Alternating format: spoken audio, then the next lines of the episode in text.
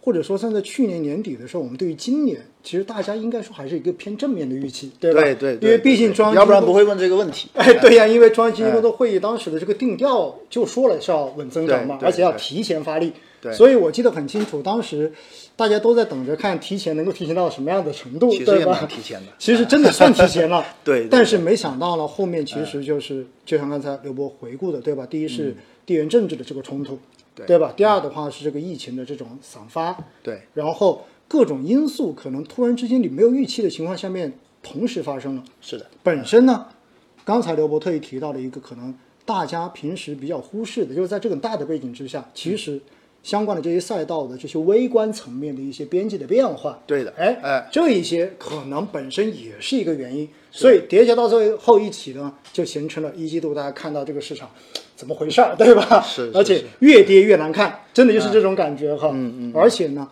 市场只要一不好，情绪就更差。而情绪一差呢，说实话，很多时候就是坏消息就会被无限的放大，是到最后大家就觉得哇，那真的就是就是差。所以任何市场哈都是一个叠加的。其实我要告诉大家一个事情哈，刚才在直播开始之前，呃，我就问了一下刘博哈，我说怎么看市场？刘博很有信心的跟我说哈，我现在的话其实真正说起来就应该是要去配股票，股票类资产，对不对？对但是呢，我也跟刘博说了一句话，我说越是在这种时候，太阳底下没有新鲜事儿。你回顾一下过去市场每一轮最该买的时候，都是没有人买的。对吧？一直都是这样子的。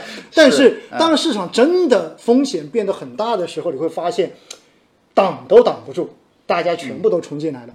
所以哈，我们刚才说完一季度的这一种呃原因之后哈，那回过头来呢，其实确实市场上面有一种说法，说叫做四月决断。啊，哎，意思是说数据都看到了，对吧？然后年报啊，什么东西全看到了啊，数据全摆在眼前了。那现在是不是大家就看得很清楚？接下来到底要不要投，应该投什么？啊哎，您怎么看这个问题啊？啊，我告诉点事情的真相。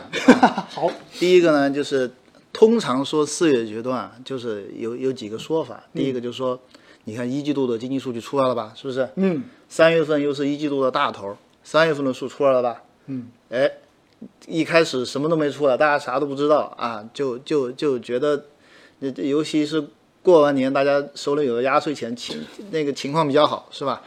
买买点股票啊，这个市场比较好，所以说呢，就是就容易出现低于预期的情况啊，啊，这是第一个。第二个呢，就是上市公司不是还有什么一季报嘛？对对吧？一季报、年报，哗啦哗啦哗啦出来，出来之后，哎，你看这个上市公司的历史上。呃，以以咱们经常统计的这个一致预期啊，就是大多数行业，呃，一般来说是平均下来是不会不会比这个一致预期高高挺多的，不会的啊。这个有些很很细很微妙的地方在这里头啊，所以说呢，大家这样一看，哎，好像情况又不好，是不是？然后所以说呢，四月份就容易跌啊。其实大家也不是说四月决断，其实其实这个决断其实就是说四月份不好。啊，要不然也不会说这个事情啊。为什么说四月看多呢？对不对？好，这个是这个是这个事儿啊。但是呢，我要说是，我我要说明几点啊。第一点是什么呢？就是说，大家可能对机构投资者平时干的事情，可能还不是特别特别的了解啊。其实我们呃，作为一个机构投资者，对于经济也好，对于上市公司也好，对于中观行业也好，每时每刻都有跟踪和分析。嗯每时每刻啊，我们就不说有很有有预测，我们有些时候也有一些预测能力啊。即便没有预测能力，有些时候没有预测能力，我们跟踪也是可以的。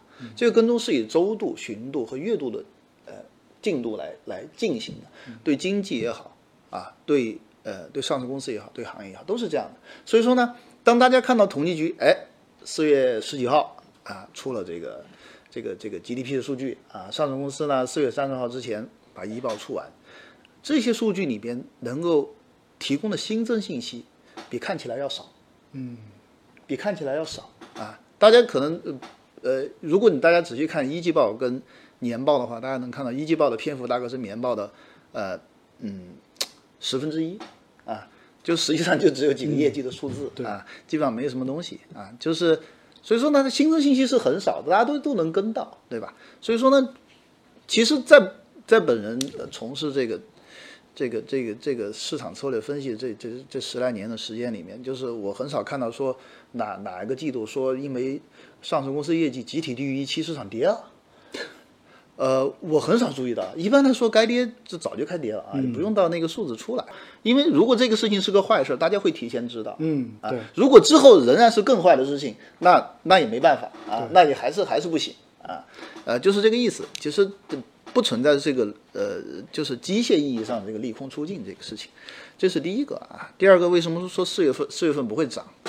呃，是因为就是在在过去在最近的几年，呃，有几年呢，恰好四月份运气不太好啊，运气不太好。我我要点个名的话，就是一六年、一七年和一九年啊，这三年的四月份呢都不太好啊。如果你再往前翻几年，那四月份不好，呃四月份不好的时候就不多了啊。那个时候可能是别的月份不好啊，呃，就是总之总之，你你想，假如说这个市场是一个随机的涨跌，那统计十年下来，肯定有些月份的涨跌是大于五年的。嗯，要不然这就不是随机数了，对不对？对肯定有六年、七年的，对吧？你对随机随机性质的了解就是这样。如果全是五年，那就不是随机的了，对吧？然后，那那我再说明一下，一六年、一七年和一九年这个市场的下跌，跟我们的经济数据、跟我们的上市公司业绩没有关系，啊，没有关系啊。当然具体我就不详述了。总之我就说，就是说，第一，呃，这么说的原因是什么？他们讲了什么逻辑？这个逻辑上，这个逻辑其实跟实际上的市场对信息的吸收的那个过程不太一样，对吧？第二个呢，就是说他们为什么老是会这样说啊？那是因为历史上出现过不好的时候，那不好的时候跟刚才他们讲的这些逻辑呢，也没有什么关系啊。那意味着什么？那意味着并不是每年四月份都会发生的事情，在导致这个市场往下走。嗯，没有的，是有些时候兴许，呃，非经常性的事情啊，不是一定要发生的事情，再导致四月份不好。兴许我们再过十年过去，哎，看起来好像不是四月阶段，有可能是六月阶段，因为六月份跌的最多，对吧？统计下来六月份跌最多啊，就是这都有可能啊。就是 A 股呢也有这个所谓的呃季节效应，但是呢，我我认为用季节效应来做分析呢，其实就是呃帮助不是特别大。嗯，明白不是特别大，其实这是真心话啊。嗯，其实说白了就是不能够线性外推，对吧？你就说曾经发生过这一个，今年就一定会发生这一，个，还是还是要搞清楚，搞清楚为啥，是吧？哎，所以我觉得刘博给大家澄清了一个事实哈，那就是之所以叫思维决断，那就是因为大家可能觉得四月份不好，所以的话才会有这么个说法。